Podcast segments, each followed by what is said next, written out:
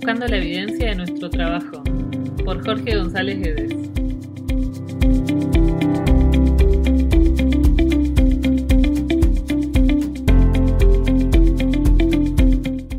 Hola a todos, esta es la quinta edición del Sport Podcast.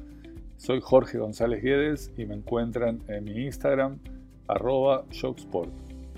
Hoy otro amigo, Juan Martín Miranda, profesor universitario de educación física, diplomado en teoría y metodología del entrenamiento en Cuba, director del gimnasio de escalada Rocódromo en La Plata, provincia de Buenos Aires, y actualmente el entrenador del equipo nacional juvenil de escalada deportiva de la Federación Argentina de Esquí y Andinismo. Escalador y eterno aprendiz de todo lo relacionado con el entrenamiento aplicado a la escalada. El tema de hoy es el control motor.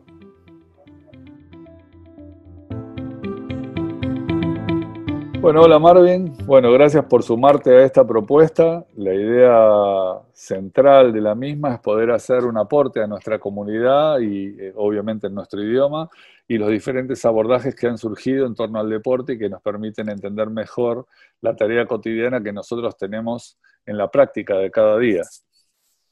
Hola Jorge, bueno, eh, muchas gracias por la invitación. Ojalá en esta charla podamos aportar un poquito más, sobre todo en, el habla hispana, y que, salga algo beneficioso para todos. Y creo que de eso se trata, ¿no? De compartir un poco el conocimiento y entre todos formar una, gran comunidad del conocimiento y, poder hacernos progresar en, el deporte que nos toque a cada uno. Totalmente. Y, bueno, en cada una de de las ediciones pasadas, con varios amigos, eh, fuimos tratando temas muy puntuales que integran cada una de las partes, yo siempre digo, de la torta esta que integra la gran palabra que es el entrenamiento. Y una de las pautas muy importantes y muy poco tenidas en cuenta, es hoy por ahí más revalorizada, es lo que tiene que ver con la consecuencia del acto motor, o sea, del movernos, del control del movimiento. Sí, hoy, hoy por hoy, eh, y volviendo a teorías más viejas de, movimiento y de por qué nos movemos, creo que el control del movimiento nos, acerca un poco a ser mucho más específicos cada vez que determinamos o dictaminamos una carga de entrenamiento, entendiendo mucho mejor qué es, cuál es el proceso que subyace a cada uno de los movimientos, que es lo que nosotros como entrenadores vemos eh, ya al, no poder estar adentro del cerebro, de los músculos de nuestros entrenados, vemos externamente y entender esa, situación y ese, ese sistema complejo eh, nos va a permitir eh, dosificar o determinar mejor las cargas o cada una de las cosas que vayamos prescribiendo para la mejora del rendimiento de los atletas. Totalmente. Y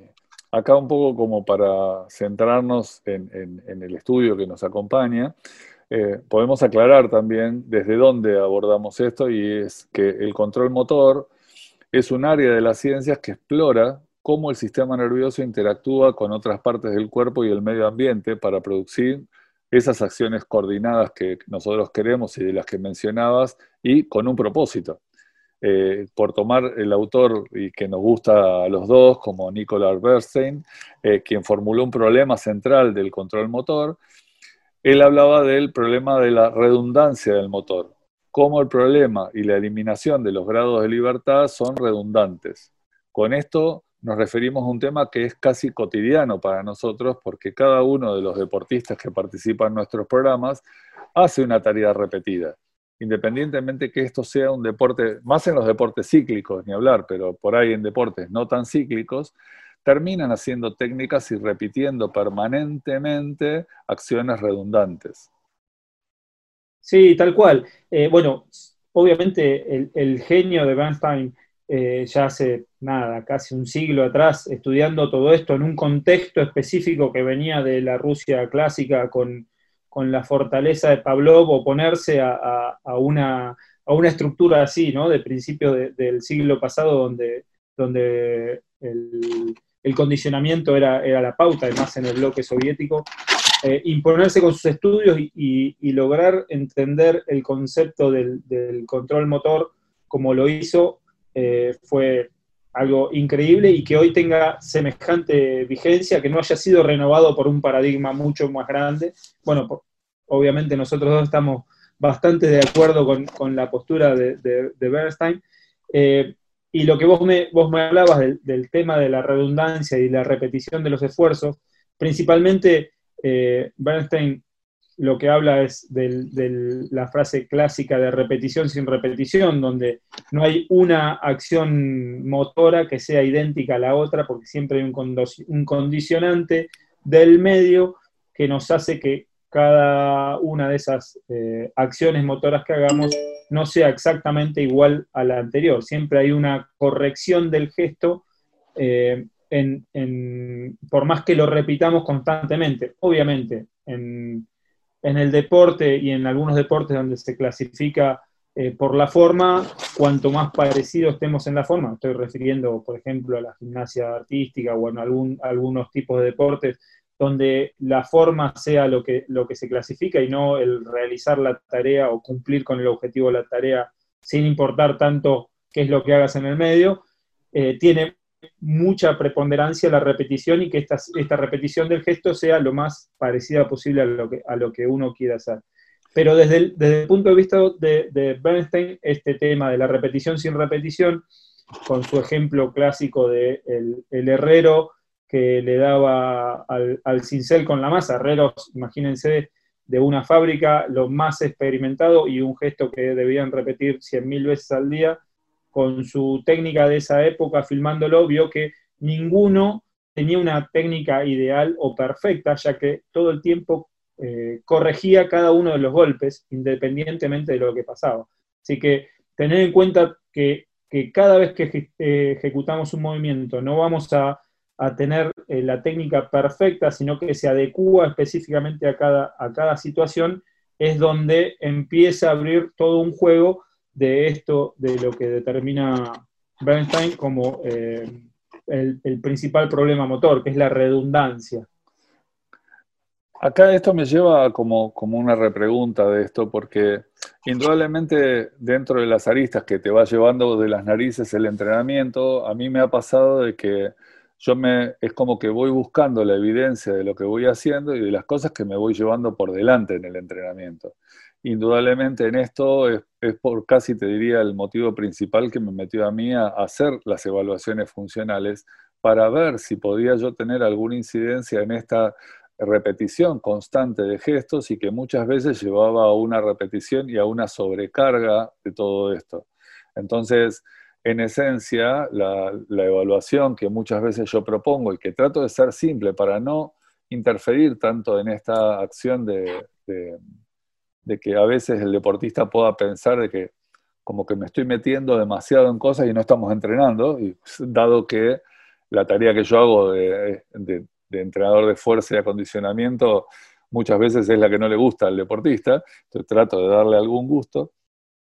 es muy importante en, esto, en el concepto de estas tareas repetidas y entender un poco lo que en algún momento se hablaba como de estilo individual, de estructura individual de gestos, porque indudablemente yo con la evaluación trazo una línea entre la habilidad y la fortaleza y la debilidad de ese deportista para realizar esa tarea repetida. Y ahí yo es donde encontré empezar a, a entender cómo yo tenía que adaptar toda la metodología de entrenamiento a esa tarea repetida y cómo yo poder balancearla. Claro, es, y, que es fundamental, porque sobre todo la, repetición constante puede llegar, y más si, la técnica no es ni, siquiera la adecuada o hay alguna deficiencia, que para eso está la, evaluación funcional que, que, que, utilizás vos y que creaste eh, muy bien vos y sobre todo que estamos utilizando con los deportistas que tenemos en común, eh, permite resolver eh, esos temas de que esa repetición constante no sea algo que nos juegue en contra a la hora de seguir con, el entrenamiento, a la hora de, continuar o de buscar el objetivo del, logro, del logro de rendimiento sin tener que preocuparme yo porque una preparación física, yo desde el punto de vista técnico, me juegue en contra eh, para mi gesto técnico de mi deporte en particular. Exactamente. Y esto nos lleva a algo que no por viejo es malo, sino que rescatándolo, eh, indudablemente nos lleva al concepto, obviamente, de la Ley General de Adaptación, que casi que nos rige en todos los deportes, del famoso libro de estrés de Seile del año 36, que casi es de la misma época de Bernstein. O sea que cada una de estas acciones repetidas se realizan, obviamente, con esto que hoy es el paradigma, que es la intensidad, un volumen determinado, que terminan incidiendo en ese patrón motor. Claro, eh, por eso, eh, bueno, si nos, si nos vamos a, la ley de adaptación, que increíblemente, eh, ya en la década del 30, yo tengo el libro por ahí, Stress of Life, uno que utilizó para contar toda, toda su, vida y obra a la gente, al común de los mortales como nosotros. Calcúlense que escribió más de 30 libros y 1500 artículos, una personalidad maravillosa y ahí cuenta un poco su historia de, cómo, de cómo decidió entender a la adaptación como, como eh, una adaptación de los organismos a todo lo que, al, uso y desgaste de, la vida diaria. Y nosotros como entrenadores, cuando aplicamos una carga, abusamos o desgastamos un poquito más eh, el, organismo de nuestros entrenados. Y teniendo en cuenta eh, ese concepto de, la adaptación es donde podemos empezar a ver qué es lo que vamos produciendo en, los, en los, organismos. Obviamente esto vinculado con, estudios más, más, este, más modernos, digamos, 20, 30 años más adelante de los de Selye, como los de Yakovlev, con la, con la curva de supercompensación, que no se cumple en todos lados, pero nos da o nos dio una idea general de lo que es el proceso de entrenamiento, eh, logramos llegar a este momento donde, donde la, carga es algo que debemos manifestar o, dosificar eh, perfectamente para producir las adaptaciones que, quiere producir esa carga que estamos dando. El, en general, yo, en la medida que uno aprende y, trata de tener cuidados, y, tanto vos como yo, que hemos tenido la suerte de llegar en nuestros deportes o en otros deportes a tener atletas de, mucho nivel, eh, cada uno de esos atletas, yo siempre comparo que es como un violín Stradivarius, es, algo totalmente eh, eh, casi intocable, y ese cuidado que hemos tenido a lo largo del tiempo y este ajuste de las cargas tan pormenorizado que hemos hecho, nos ha llevado muchas veces a crear un esquema un tanto frágil, un tanto eh, muy, como decía antes, el, el, deportista camina como entre algodones, todos lo cuidamos y entonces debemos recuperar, creo, yo siempre hablo del, concepto de deportista total, a mí me gusta ese concepto, como que yo he visto muchos deportistas de muchísimo nivel que los tipos pueden hacer multidisciplinas y, que en todas les va bien, pero porque tienen esa estrella, pero son tipos que están como armados de una manera mucho más, llamémosle, robusta. Y vos en tu blog sacaste un artículo súper interesante rescatando el concepto que se le llama y que se opone a esta eh, a esta fragilidad, que es el de antifragilidad. Sí, el, eh, el, concepto está sacado de un libro de, de Nassim Taleb, que es un escritor que ahora vive en Estados Unidos. Eh, su libro Antifrágil habla de este concepto. Dice, para, para, dar un ejemplo y que todos lo entiendan, si, si yo quiero enviar una caja de copas de cristal por correo, lo que voy a poner en todo lo que pueda por fuera en el paquete es que este contenido es frágil, que quiere decir que si yo lo maltrato, se va a romper, va a cambiar de estado. Y el autor se plantea, digo, ¿qué es lo opuesto a antifrágil? Y uno podría decir robusto, pero robusto es algo que lo maltratas y queda de la misma manera. O sea, una piedra es robusta, la maltrato a menos que le dé con un pico, pero va a quedar con la misma forma. La pongo en un paquete y va a volver, va a quedar, va a llegar intacta a mi casa, no va a haber cambiado. Lo opuesto a antifrágil no existe un concepto específico para decir que eh, hay algo opuesto a antifrágil, porque si yo maltrato algo, debería cambiar de estado, debería ser algo superior. Si lo frágil se convierte en algo inferior, algo roto, lo antifrágil sería algo superior después de haber sido maltratado. Y esa analogía que utiliza eh, este autor nos permite entender que nosotros queremos eh, deportistas que sean antifrágiles, que yo los maltrate, o sea, les dé entrenamiento, cargas de entrenamiento, los estrese y ellos progresen, sean eh, un ser, entre comillas, superior, ¿no es cierto? Algo mejor que como estaba antes. Y ese es el concepto fundamental eh, que maneja el autor y que intenté volcar en el blog de la antifragilidad. Eh, tratar o ver a las personas como alguien que yo las maltrato, las entreno y salen mejores que como estaban antes. Sí, yo pongo, cuando hago mis charlas, siempre pongo como el esquema, inspirado en Seile, de estresar y adaptar,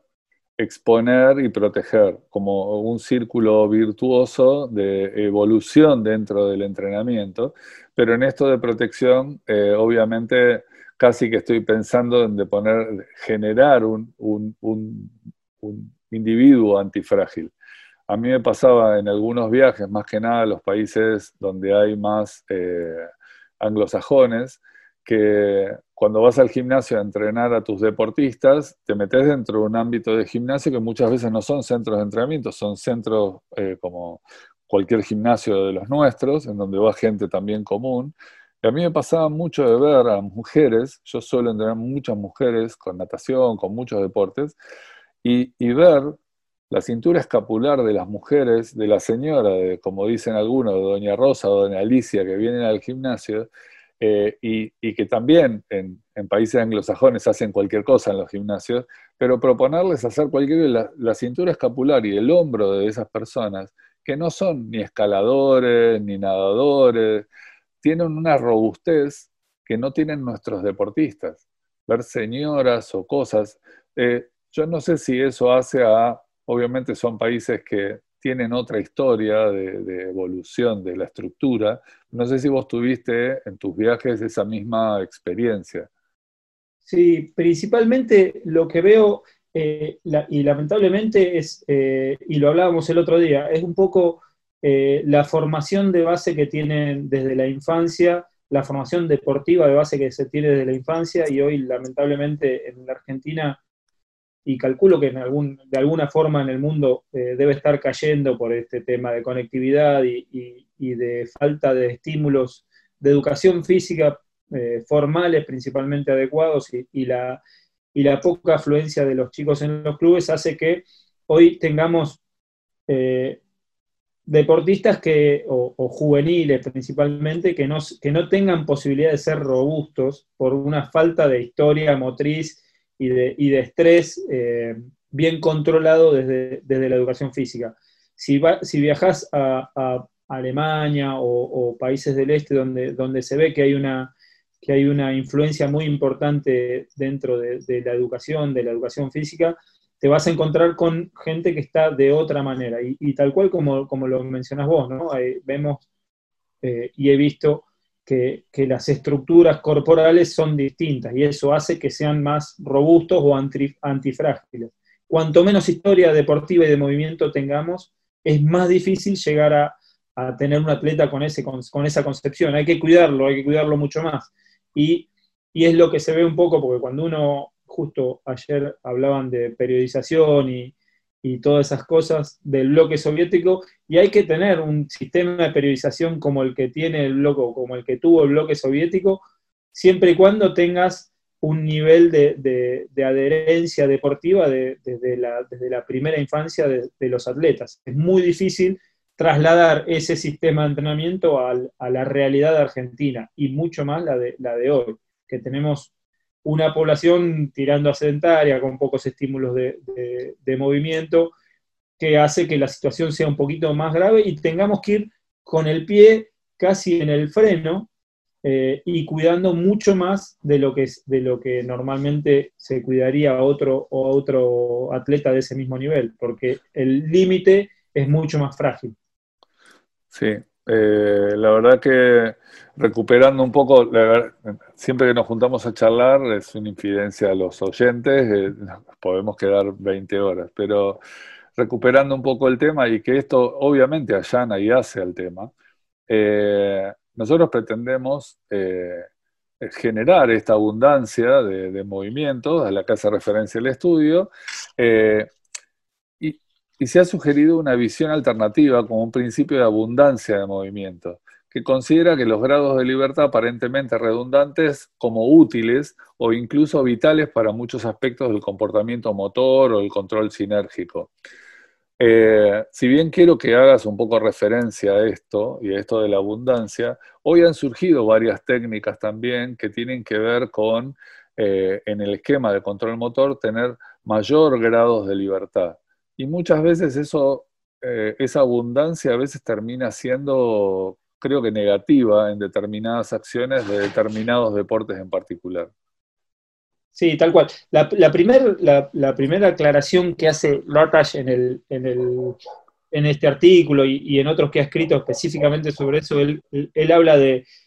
que la, si bien redundancia y abundancia, eh, en, la palabra en ruso, que no la conozco, él dice que hay una, hay una terminología ahí que se podría haber malinterpretado en los escritos de, de Bernstein, pero él entiende que redundante es algo que te sobra y que te molesta y que no vas a usar, y coincide con el concepto de abundancia como algo que te sobra, pero está buenísimo. Es como si yo soy hábil en todos los deportes, me va a servir eh, todo ese repertorio para, no es que no lo uso y no me va a servir para nada, lo voy a tener como un mundo de oportunidades para poder este, acomodar, eh, acomodarme a cada una de las situaciones cambiantes que me, que me plantee eh, la vida diaria o el gesto deportivo muchas veces, si, esto es demasiado amplio, puede llegar a, interferir. Tiene que ver un poco con eh, la idea de, Bernstein de, los engramas motores o de los patrones motores, donde uno específicamente eh, no tiene eh, un, un, programa para cada uno de los movimientos que uno va a hacer. Imagínense un jugador de fútbol si tuviese un programa para cada una de las formas, posibilidades que tiene para patear la pelota con el pie derecho, no alcanzaría la estructura cerebral para poder resolverlo, sino que tiene un engrama, un patrón de movimiento que codifica tanto el espacio como el tiempo, el espacio en relación a las coordenadas geográficas de los miembros, digamos, y, el tiempo en relación a la secuencia en la cual se deben ejecutar los, diferentes movimientos para efectuar la tarea. Pero sí puede haber una interferencia si esta abundancia de la que, de la que nos venimos refiriendo eh, interfiere en, la realización de los gestos. Claro, él, habla también sobre, obviamente, tener una buena varianza para ayudar al sistema a lidiar con esas tareas secundarias o incluso, hoy hay muchos ejercicios, incluso que le ponen ejercicios de perturbación, eh, porque son perturbaciones inesperadas que le plantea el mismo deporte incluso en tareas repetidas, como puede ser mi deporte que era el remo, o deportes que son absolutamente cíclicos, todo el tiempo estamos ajustando. O sea, esa modulación adaptativa a la que hace referencia eh, es a través de la variedad de condiciones que debemos ofrecer ante las tareas repetidas y abundantes como plantea este estudio. Ahora, eh, estas tareas repetidas muchas veces se trata, cuando, más que nada cuando hacemos nosotros las actividades complementarias, o incluso vos cuando haces tu planificación del entrenamiento para escalada, eh, termina implicando obviamente una intensidad a la cual nosotros queremos eh, someter a ese deportista, pero muchas veces, y se da mucho en mi área de, acondicionamiento de fuerza, de que está bien, yo respeto los patrones motores, respeto las líneas de acción y los planos y ejes, pero muchas veces acercarme demasiado a la técnica de ejecución de esos ejercicios o de esos planos y ejes terminan jorobando al engrama motor al cual haces referencia eh, y me viene el técnico a retar porque obviamente si yo me acerco demasiado a la técnica en la ejecución, al el cuerpo tener que adaptarse a una tarea de mayor demanda a la exigida en la técnica, termina al final influyendo en ese engrama motor técnico específico de la disciplina. Sí, entiendo el, punto y es, clarísimo, porque eh, el, objetivo, eh, el objetivo final del deportista es eh, mejorar o hacer que su técnica sea eficiente y que logre eficazmente eh, terminar con la tarea. Si algo interfiere porque hay una preponderancia de la huella que dejó el entrenamiento de la preparación física sobre eh, la huella que debería predominar en la, en la técnica específica del deporte, ahí podemos tener una interferencia que, eh, y con justa razón, los, los, entrenadores se pueden enojar con vos en el caso de que eh, tanta, tanta incidencia tenga en, la, en, el desvirtuar la técnica específica del deporte. En este caso, creo que, y esto me lo has comentado un montón de veces, ¿no? que que tratás de que, lo que pase dentro de la preparación física no, no interfiera en la técnica y que el deportista se quede con la idea de que eso ayuda, pero no es el gesto que debe, debe estar este, realizando o pensando cada vez que eh, intenta hacer el gesto técnico específico del deporte. Claro, y, eso nos lleva y nos da pie también a, lo que nosotros hablamos siempre, y, de hecho yo, yo hasta tengo un curso referido a eso, pero que tiene que ver con el concepto de carga óptima, porque yo le encuentro una relación muy directa, si bien nosotros tenemos claro de que tenemos que pensar el entrenamiento no en ejercicio, sino que tenemos que pensarlo desde un punto de vista biológico, llamémosle eh, bioquímico, bioeléctrico, nosotros estamos tan embuidos e influidos por Jorge Rogge y un montón de vertientes que tienen que ver con la bioquímica, indudablemente ahí se plantean muchas veces, cuando hablamos de lo metabólico y entrenamos resistencia, hablan de umbrales y demás, esto también hace referencia, y el estudio hace referencia, a estos umbrales del sistema motor que obviamente si los pasamos, el cuerpo va a reaccionar de una manera muchas veces no deseada, incluso en la competencia misma. Sí, y, volvemos a, si queremos, a, analizarlo desde el punto de la antifragilidad. O sea, nosotros tenemos que lograr que esa, que esa carga que estamos planteando sea óptima, no, no que sea exactamente lo que yo planteo, lo que quiero que pase, sino que sea la que tiene que estar en el momento que tiene que estar. Y eso habla de eh, por lo menos pensar un poco más a la hora de plantear cada una de las cosas que, le, decimos que tiene que hacer a nuestros, a nuestros entrenados. O sea, la carga tiene que ser la justa y por eso debemos tener todos esos conceptos eh, bioquímicos, biológicos, hasta de psicología, de, lo, que se nos ocurra, tienen que estar metidos dentro de ese, ese eh, instrumento para nosotros que es el ejercicio o la carga en particular. Eh, y una de las, de las cosas que podemos hacer es variar esa carga a través, aunque sea desde el movimiento o desde la repetición, podemos hacer una, variación de esa carga para generar un, umbral de activación. Y ese debería ser el óptimo para cada individuo y para cada momento del entrenamiento. Sí, acá eh, si bien la TASH menciona sobre el control motor, que dice que no hay una redundancia motora en los movimientos humanos, sino que hay abundancia motora, el sistema nervioso, que al fin y al cabo es el director supremo, siempre parece enfrentar problemas de elección entre un número infinito de posibilidades. Y no nos referimos solamente a lo motor, al fin y al cabo el sistema nervioso regula todas las acciones, porque no podemos pensar entonces que el sistema nervioso eh, se ocupe de tantas cosas. Eh, por lo que debemos reconocer que hay otros sistemas secundarios de control motor que reaccionan. Hay mecanorreceptores de distinto tipo, de temperatura, de tensión, de un montón de cosas. Y después, obviamente, se informa todo al sistema nervioso central de lo que hicieron, se le pasan el reporte. Eh, entonces aquí hablamos de aspectos muy importantes ante la tarea de producir un cierto nivel de activación muscular y existen por lo que hablábamos incluso recién de la carga óptima, y existen numerosas unidades motoras que pueden ser reclutadas en diferentes frecuencias y con distintos tiempos bajo tensión. Entonces, en esencia, muchas de estas cosas se entremezclan en lo que hace a la, eh, tarea motora. Sí, tal cual. Lo que, lo que habla un poquito en el estudio,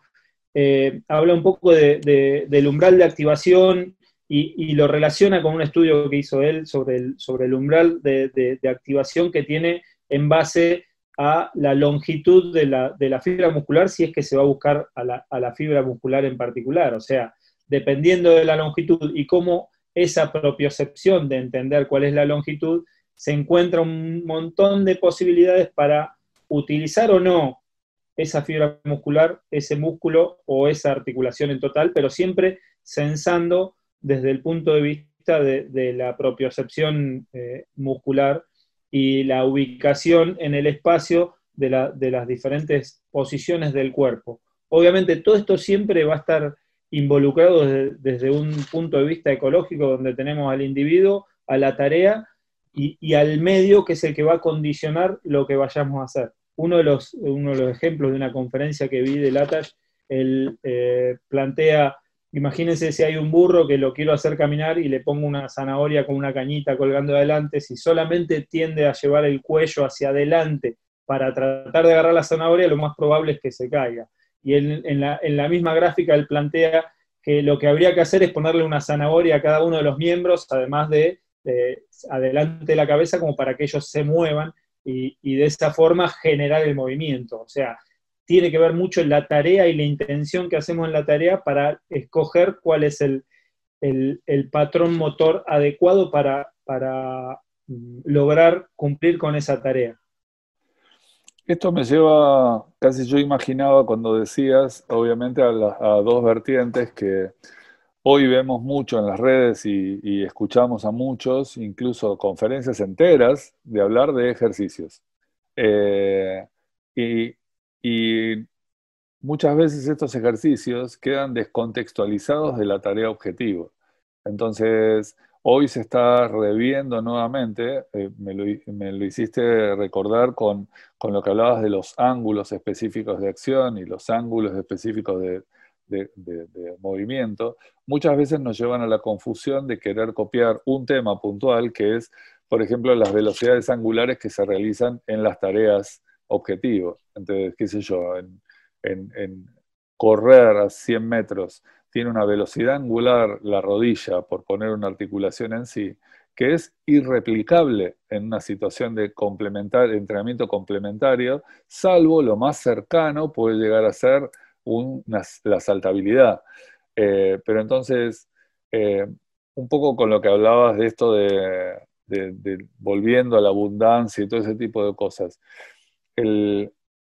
control motor puede ser una herramienta muy piola para considerar en función a un indicador. Puede ser un indicador muy piola de decir, bueno, si no está cumpliendo la técnica determinada que debería cumplir y le es difícil mantener esa técnica de ejecución, es factible que la problemática venga un control motor ineficiente por haber superado todos estos umbrales de los cuales nos habla muchas veces el estudio. Claro, eh, eh, a ver, para, poner un poquito el contexto, hay, un clásico estudio también de, de, Bernstein que es con pianistas, ¿no? que analiza los, los, corridos angulares de los diferentes miembros tocando el, piano, los dedos, las muñecas y los codos, y va haciendo tocar la misma, la misma melodía, se la hace tocar a diferentes velocidades, y ve cómo, y por eso sale lo de, la redundancia y la de bloquear eh, los, grados de libertad, de frizar los grados de libertad, habla Einstein, porque a medida que toma velocidad el pianista, la muñeca se empieza a rigidizar, o sea, deja, deja de ser móvil y cambia completamente el patrón del movimiento. O sea, lo que alguien hacía despacito o cuando lo hace rápido es otra cosa completamente distinta.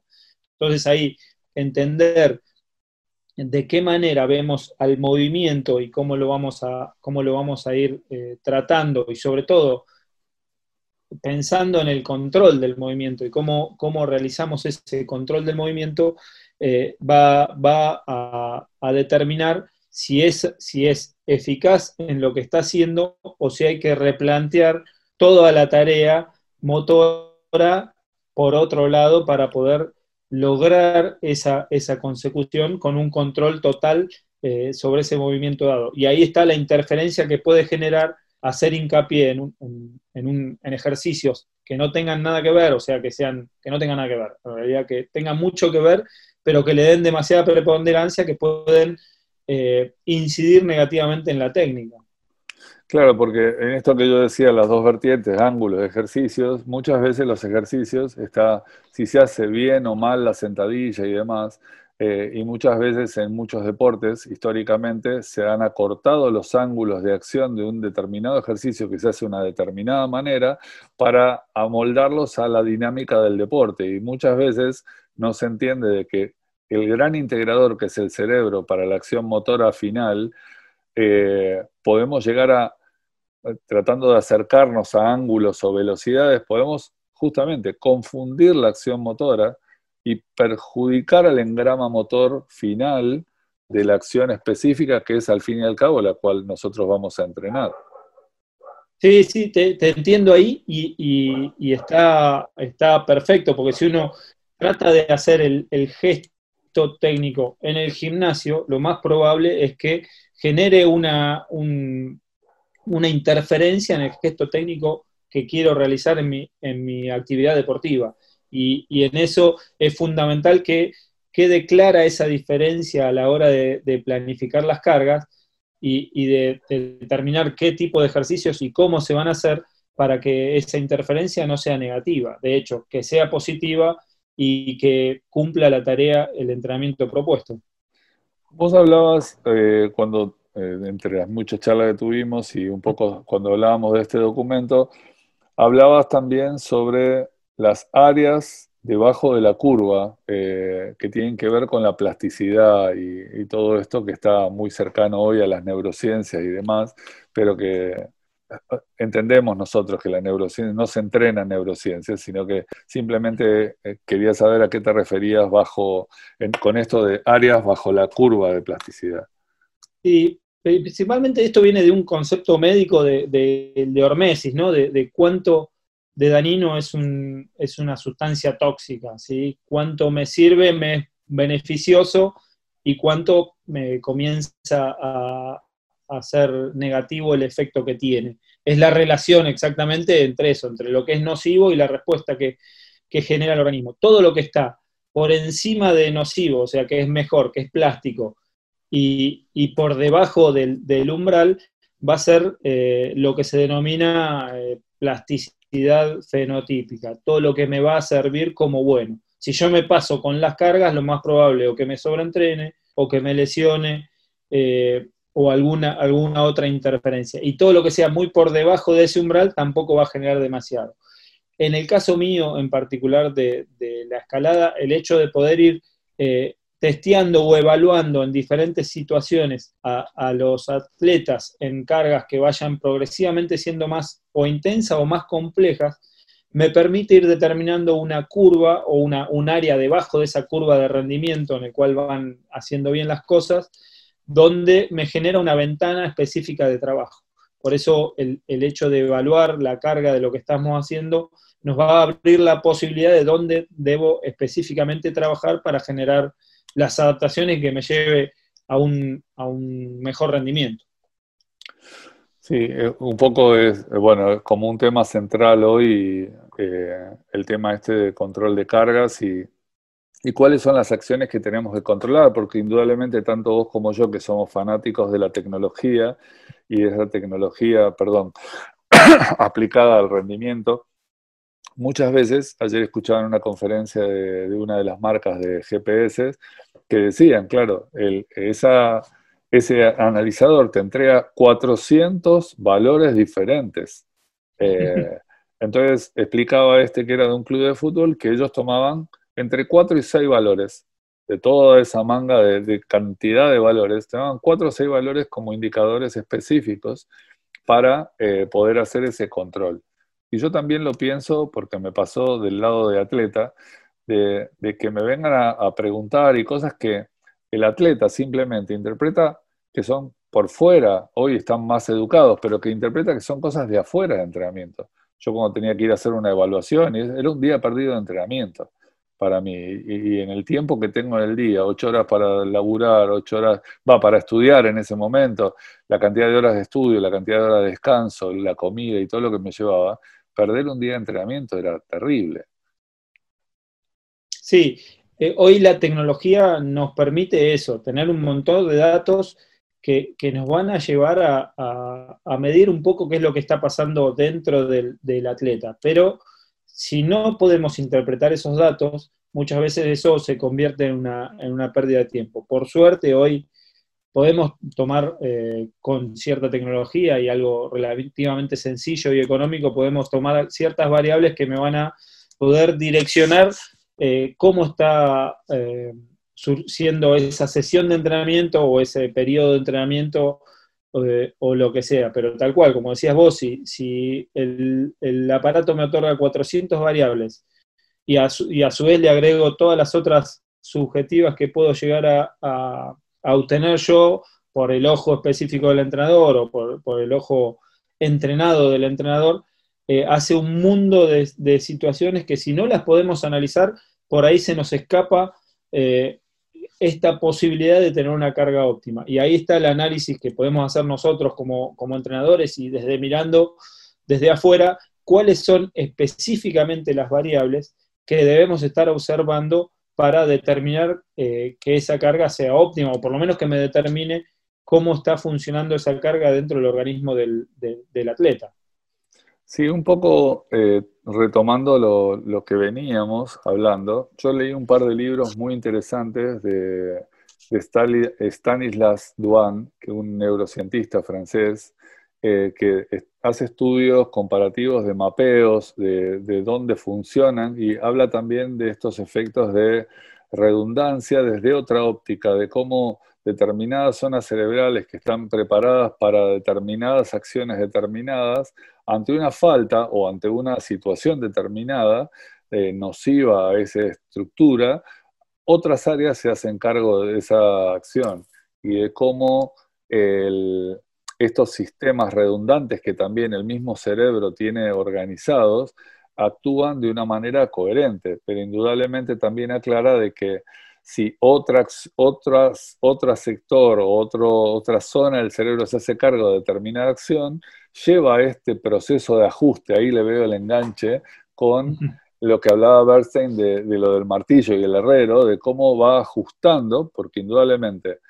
al yo ir cansándome y generando, se van generando sustancias que eh, van generando una determinada, un determinado cambio, para no entrar en demasiada conflictividad con, términos eh, en el organismo, hacen de que esa zona de ajuste se vea afectada. Entonces él hablaba de, este tipo de dualidad y, de este tipo de, de, redundancia también. Sí, y, más allá de eso, eh, teniendo en cuenta eh, ese nivel de, redundancia, si, nos quedamos al final del día con esa sensación y con ese patrón de movimiento que generamos, que estuvo generado a expensas de una fatiga y no es eh, a expensas de generar el movimiento eficiente, es probable que esa huella que estamos dejando sea fijada con un patrón motor que no, que no sea el adecuado. Eso obviamente en los periodos de, recuperación y en el sueño, la consolidación de la memoria y de todos esos gestos que fuimos haciendo a lo largo del día eh, son fundamentales. Y es así que conviene siempre, por eso está también esa, esa, esa frase de que uno siempre tiene que irse con una sensación de, de que lo que hizo lo hizo correcto, no me puedo ir con el gesto incorrecto a dormir. Tengo que por lo menos tenerlo pensado como entrenador, que lo último que haga o la sensación que se quede en el día haya sido del, gesto adecuado y del movimiento adecuado para que ese sea el que se consolide en el, proceso de descanso. En el momento vamos a lograr eh, eh, que el gesto funcione o lo que sea, pero la consolidación va a ser principalmente en el periodo de descanso y en, nuestro caso, en, el, ser humano, es en el, periodo del sueño, donde el hipocampo es donde traslada esa memoria a corto plazo, la fija en, otros, en otras áreas del cerebro. Sí, el mismo Stanislas Duan rescata de que cuando nos vamos a dormir, y de hecho estaba terminando de leer mi libro en una de las giras a Australia, cuando estaba con las chicas de natación, entonces él decía que todas las tareas que hagamos sobre, sobre el fin de esto que decís de la buena ejecución final eh, y que te lo llevas a la cama cuando vas a dormir y el hipocampo labura, como bien dijiste recién, el cerebro repasa todo ese tipo de acciones, más las que son inconscientes, casi a una velocidad 10 veces superior. Eso es lo que ellos tienen mapeado. Entonces, al repasarlo 10 veces más rápido, eso hace que se lo repase más veces y el, organizador de esa biblioteca del sistema nervioso central que tiene que organizar ese patrón motor y que va a ponerlo en la carpeta, dice, va y mira, dice, a ver, esta carpeta es similar a esto que hizo este nieto, dice, a ver, lo hace de esta manera, sí, ajustemos el orden de esta carpeta al último movimiento bien realizado y pongámoslo en este lugar de orden. Por eso muchas veces la sensación a la mañana de, o cuando volvemos a la acción motora, a veces entendemos una acción motora que no nos venía saliendo y termina consolidándose eh,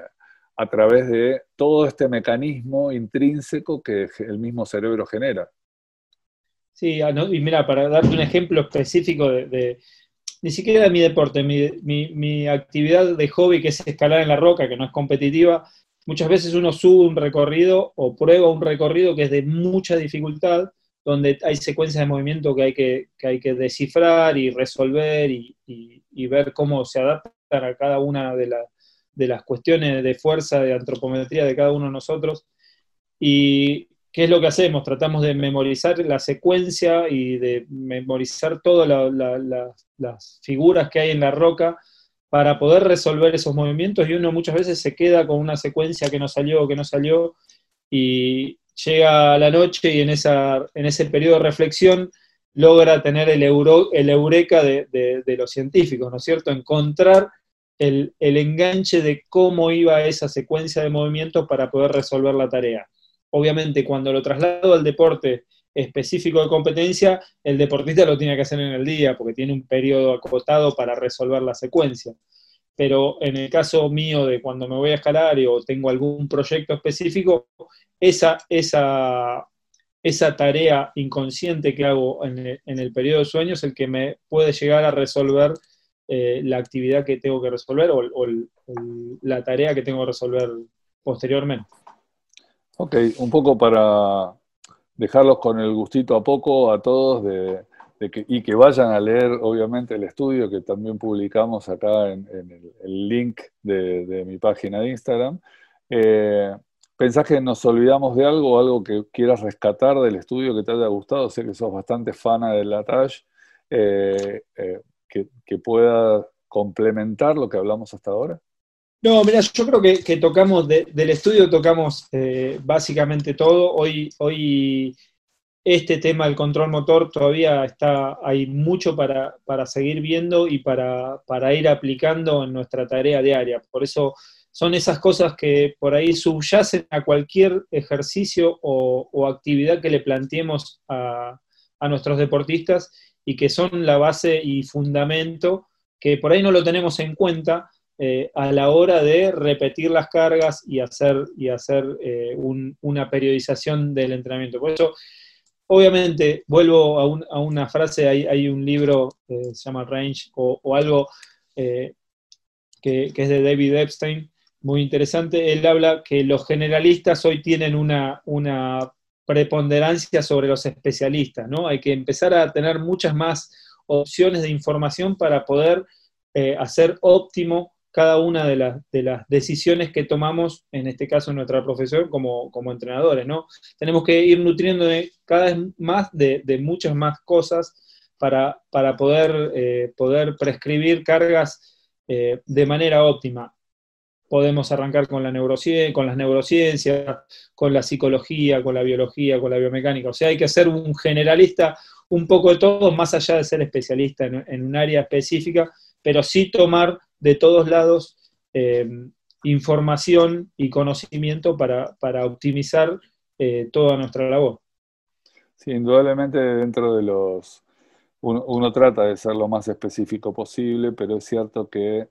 eh, ya en determinado momento la profesión, los métodos, los libros, las formas, al fin y al cabo están en los libros, están en los papers, podemos, yo soy un fanático de buscar permanentemente la evidencia de lo que yo voy haciendo, igual que vos, que yo sé que vos también, pero indudablemente eh, casi que volvemos al punto inicial de esta, todos estos cuidados nos llevan a poner entre tantos algodones, vuelvo a mencionar el término a los deportistas, que por ahí una experiencia personal, una de las deportistas que yo he entrenado y que quiero mucho, eh, volviendo de los Juegos Olímpicos, ya había logrado ir a su Juego Olímpico, hasta ese momento nosotros fuimos entre algodones, por eso me quedó el término, eh, con un aductor y que tenía una solución. Ya se, nos lo habían dicho muy marcada con PRP eh, y, bueno, abordamos esa solución. Entonces yo le tuve que decir, le digo, flaca, mea, si no generamos, no, no era la palabra robustez en ese momento, pero yo, esto tiene solución. Si no lo solucionamos, no te entreno más. Pues yo necesito poder avanzar. Sí, vas a menos. Claro, yo muchas veces en esto de querer entrenar los déficits, y que yo muchas veces lo digo, es importante entrenar el déficit, pero no puedo descuidar por el déficit el un detrimento en su función principal y en, lo que ella brilla. Sí, sí, sí, eh, eh, tal cual, tal cual, y, cerrando un poco el tema, eh, me, pasa, me pasa, de hecho ahora me está pasando con, una alumna que tiene un, aductor, que tiene una, una, cicatriz en un aductor y me, y me lleva para atrás tiempo hasta que no resuelva todas las situaciones que me permitan avanzar como yo quisiera, como ella podría avanzar con ese, con ese, con ese problema, me, está, me está bloqueando. Por eso también acá recalcamos el tema de la interdisciplinariedad, más allá de ser generalista, digo, yo no quiero ser kinesiólogo, quiero saber lo que sabe el kinesiólogo, pero para poder para poder trabajar en conjunto con él. Y eso, y eso es, eh, para mí es lo, fundamental y es algo que se está viendo en los últimos 10 años del deporte, por lo menos en Argentina o en, deportes más novedosos como, como, el que yo, como el que yo trabajo. Bueno, la verdad que de corazón, millón de gracias por prenderte en esta locura nueva. Eh, tienen que leer el blog del señor, es muy interesante. Eh, y si le piden información, prepárense a la catarata porque le va a mandar una catarata de cosas que después hay que leer y hay que compartir. Y en esto de compartir, un poco la idea mía es de este blog o de este podcast, es que esa información esté en nuestro idioma, esté más comprensible y por ahí debatida con actores principales del deporte, de distintas áreas, no de una sola área o las tradicionales como el fútbol o, o alguna que otra por el estilo. Así que bueno, gracias de corazón, Flaco y nos estaremos viendo en próximos. Buenísimo. Bueno, Jorge, muchas gracias y bueno, a todos los que están escuchando, gracias. Me pueden encontrar por ahí por las redes, seguro que va a quedar en, la descripción acá en el, podcast. Y nada, eh, lo importante acá es compartir y, sacar más ideas, generar más ideas. Así que siempre, siempre es bienvenido todo lo que vos hacés, Jorge, y eternamente agradecido por haberme invitado a compartir este pedacito de conocimiento que puedo llegar a brindar y esperando la, retribución, retribución entre comillas del resto con, este, comentarios o lo que sea sobre, sobre este tema y sobre lo, que, sobre lo que sea. La verdad que la repercusión de esto puede llegar a ser que seamos un poco más profesionales en, nuestra, en nuestro trabajo. Así que muchas gracias eh, por todo. Gracias a todos. Nos vemos.